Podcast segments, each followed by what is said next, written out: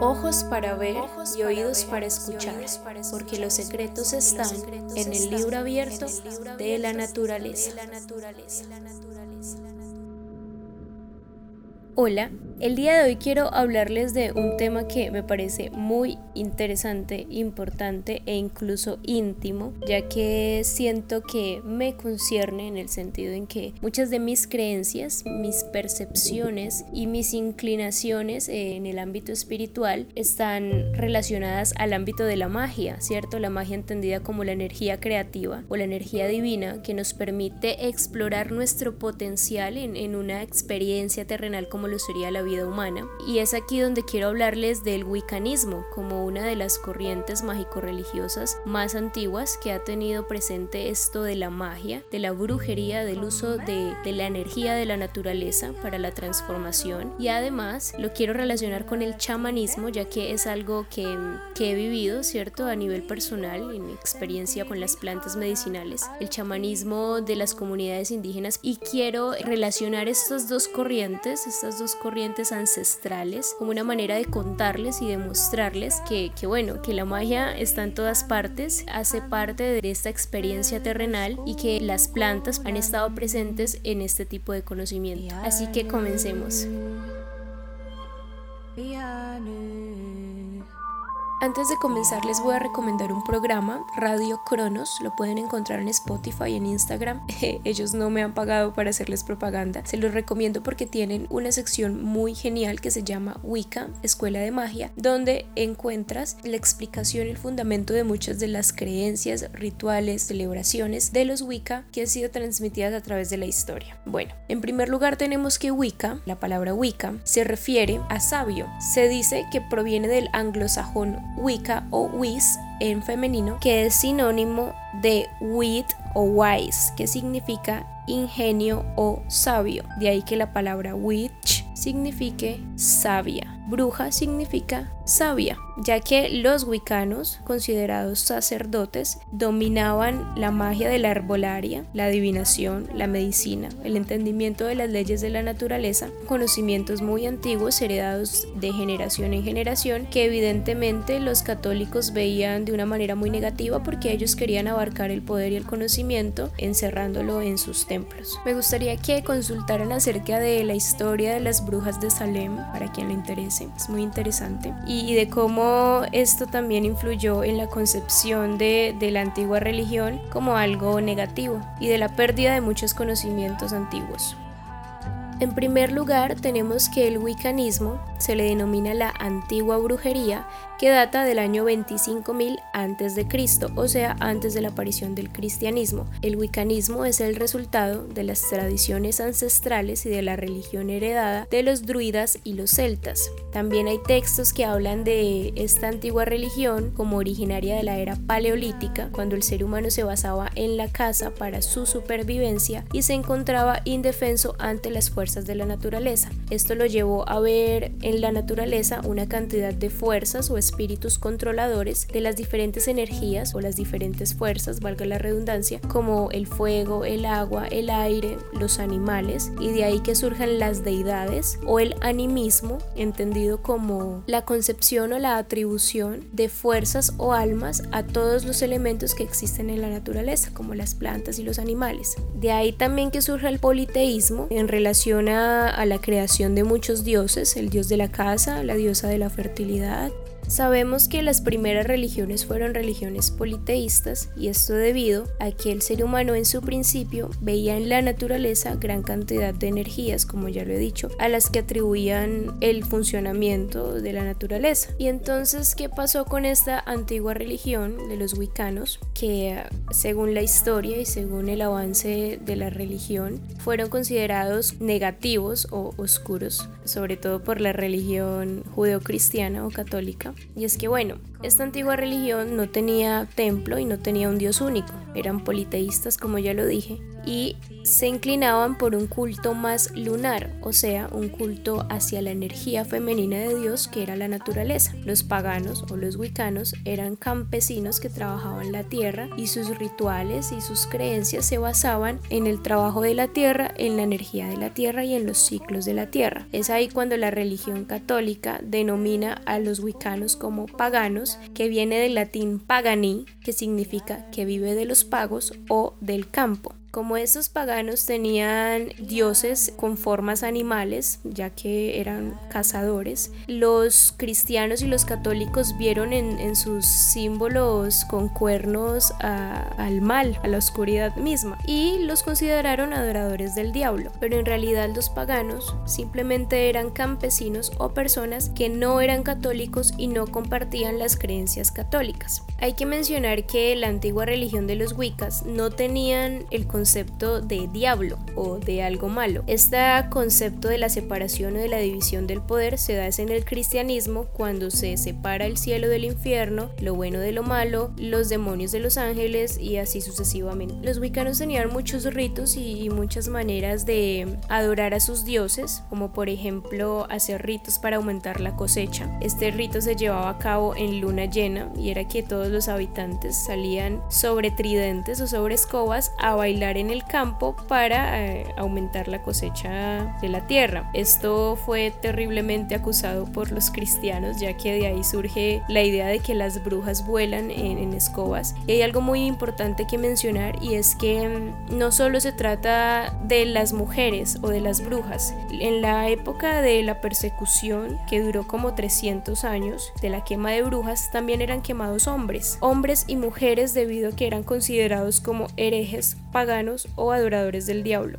Entonces esto nada tiene que ver con feminismo. Durante la época de la persecución eran quemados debido a sus creencias o debido más bien a que no se inclinaban hacia la deidad solar impuesta por el catolicismo. Vemos entonces cómo los paganos sentían una inclinación hacia un culto más lunar, lo cual se denominaba panteísmo, que era la adoración de la naturaleza o de la diosa fauna, ¿cierto? De Gaia, Pachamama, etc. Y bueno, este panteísmo, este culto hacia la naturaleza, hacia la energía femenina, que es la materia, nos lleva también hacia el culto del sagrado femenino. Es aquí donde las mujeres entramos con nuestro proceso, con nuestro ciclo menstrual, siendo nosotras una manifestación de esta ciclicidad que vive la naturaleza, por ejemplo en el cambio de las estaciones, donde la energía eh, vive ciertas dinámicas de ascenso y descenso, y es aquí donde logramos una mayor comprensión, un mayor entendimiento de cómo podemos utilizar esta energía con propósitos mágicos, eh, en intenciones y, por qué no, en rituales. Bueno, en primer lugar tenemos a la primavera. La primavera es el periodo de tiempo en el cual la naturaleza está entrando en un estado de crecimiento después del invierno en los países claramente donde se marcan estas cuatro estaciones. En Colombia, por ejemplo, no lo vivimos así. La primavera es aquel momento entonces en donde la naturaleza vive su etapa de juventud. Está relacionada a su vez a la etapa creciente de la luna que a su vez habla de ese crecimiento, de esa expansión, aumento de la energía y se celebra el 21 de marzo con el equinoccio de primavera en el hemisferio norte y el equinoccio de otoño en el hemisferio sur. Ya he dicho que esta estación se relaciona a la etapa creciente de la luna y en la mujer, en el arquetipo de la mujer representa la doncella, que está relacionada a la adolescencia o al crecimiento y a ese periodo de tiempo antes de la ovulación donde las mujeres nos sentimos activas, juveniles, juguetonas y nuestra niña interior está muy despierta. De ahí sigue la estación del verano. Es el punto más alto de la energía, representa el fuego y la voluntad. Se da en los meses de junio a mayo y se celebra el 21 de junio con el solsticio de verano en el hemisferio norte y el solsticio de invierno en el hemisferio sur. El verano está relacionado a la luna llena, a la plenitud de la energía, que a su vez representa la culminación de los procesos. En la mujer representa el día de la ovulación, donde se convierte en madre, en el arquetipo de la madre, donde las mujeres entramos en un estado de amor, entrega y compasión hacia todos los seres que se nos pasen por enfrente.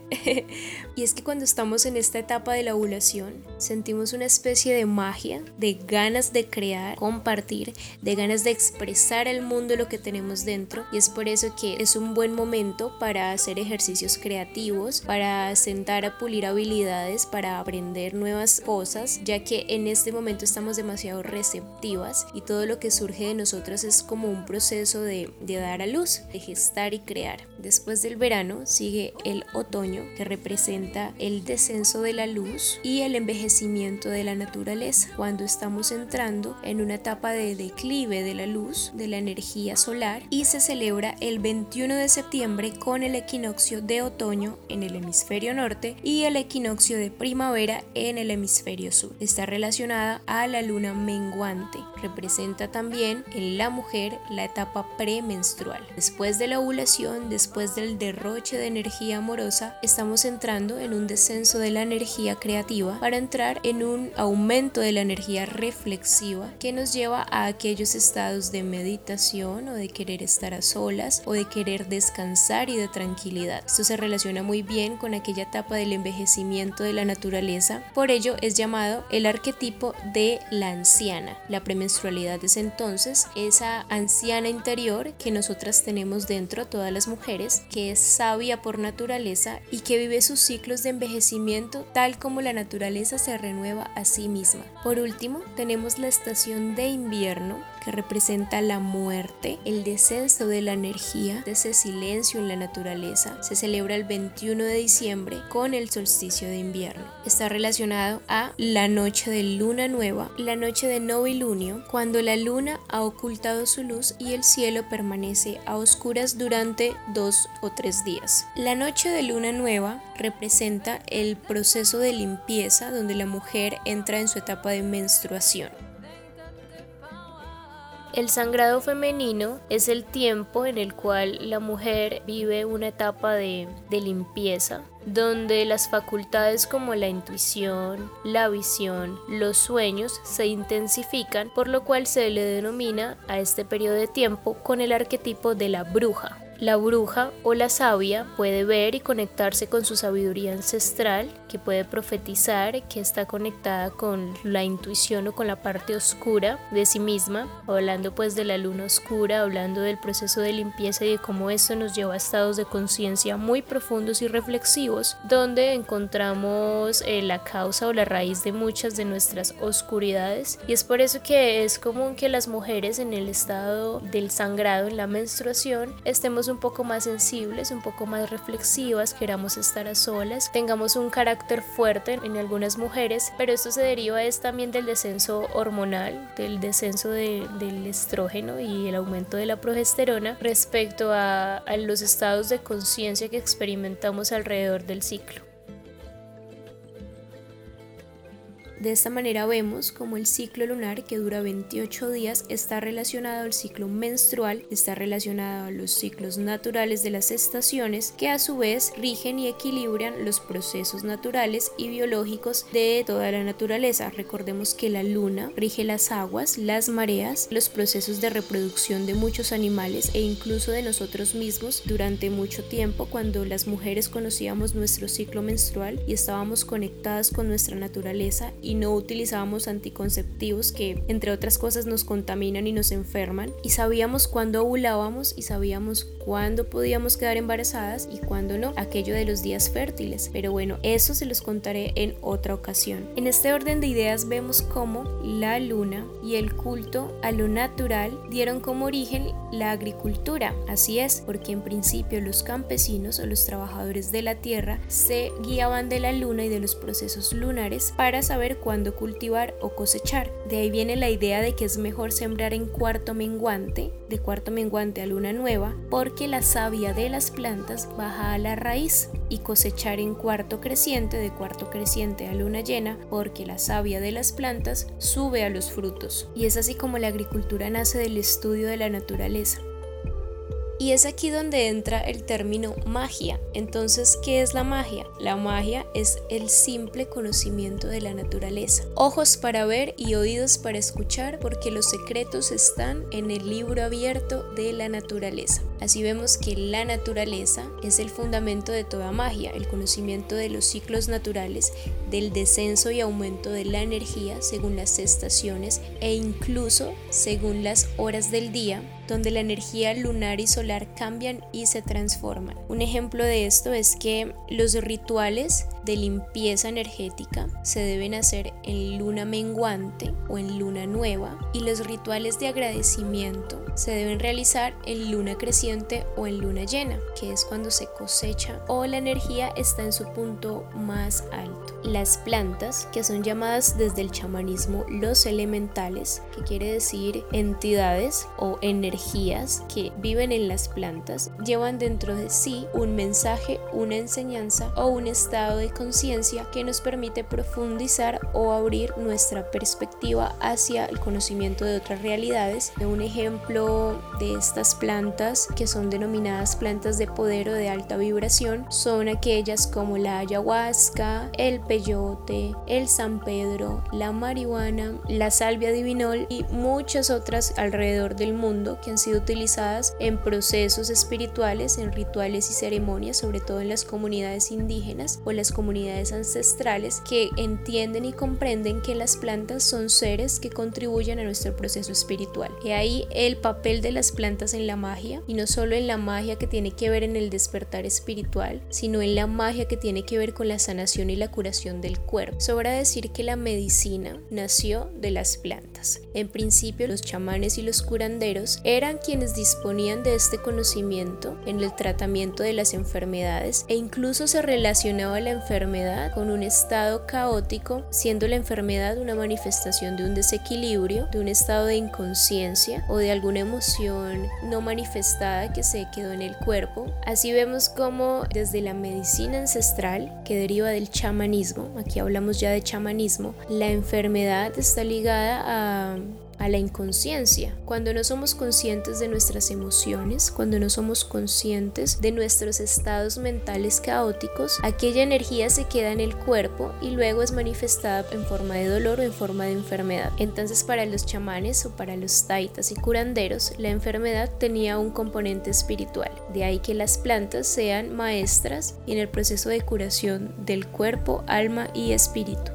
Ahora, si ustedes quieren saber sobre rituales, sobre hechizos, sobre cómo atraer el dinero, sobre cómo atraer el amor, bueno, todo ello es posible, claro que sí, pero lo cierto es que a partir del autoconocimiento es donde nos damos cuenta que podemos transformar nuestra realidad y nuestro mundo. Y ahí la verdadera magia, ¿sí? Muchas plantas han sido utilizadas, por ejemplo el tabaco, para rezar a las personas, para hacer maleficios, cosas que son reales y hacen daño, pero no están fundamentadas en el principio único, el principio que, que sostiene todo el universo, que es el amor y es la evolución del hombre a un estado superior y el reconocimiento de su divinidad. Así que existen muchas plantas que pueden ser utilizadas en baños, en saumerios, para atraer la armonía, para limpiar el campo energético, para equilibrar la mente y me gustaría contarles acerca de eso en otra ocasión. Pero mi mensaje es este y es que la magia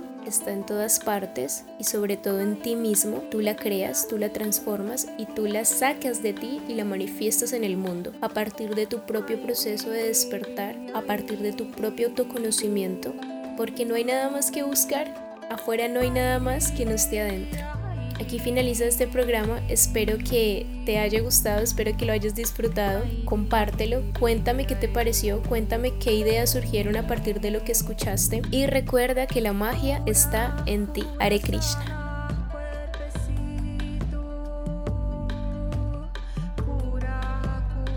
La música utilizada para la realización de este producto está a nombre de los grupos musicales Numa y Kurawaka. Dejo los links en la descripción. Muchas gracias por su colaboración. Si deseas conocer y explorar otros de mis contenidos, te invito a que visites mi página en iBox y SoundCloud Chamana Lunar. También puedes encontrarme en Instagram como arroba chamana.lunar.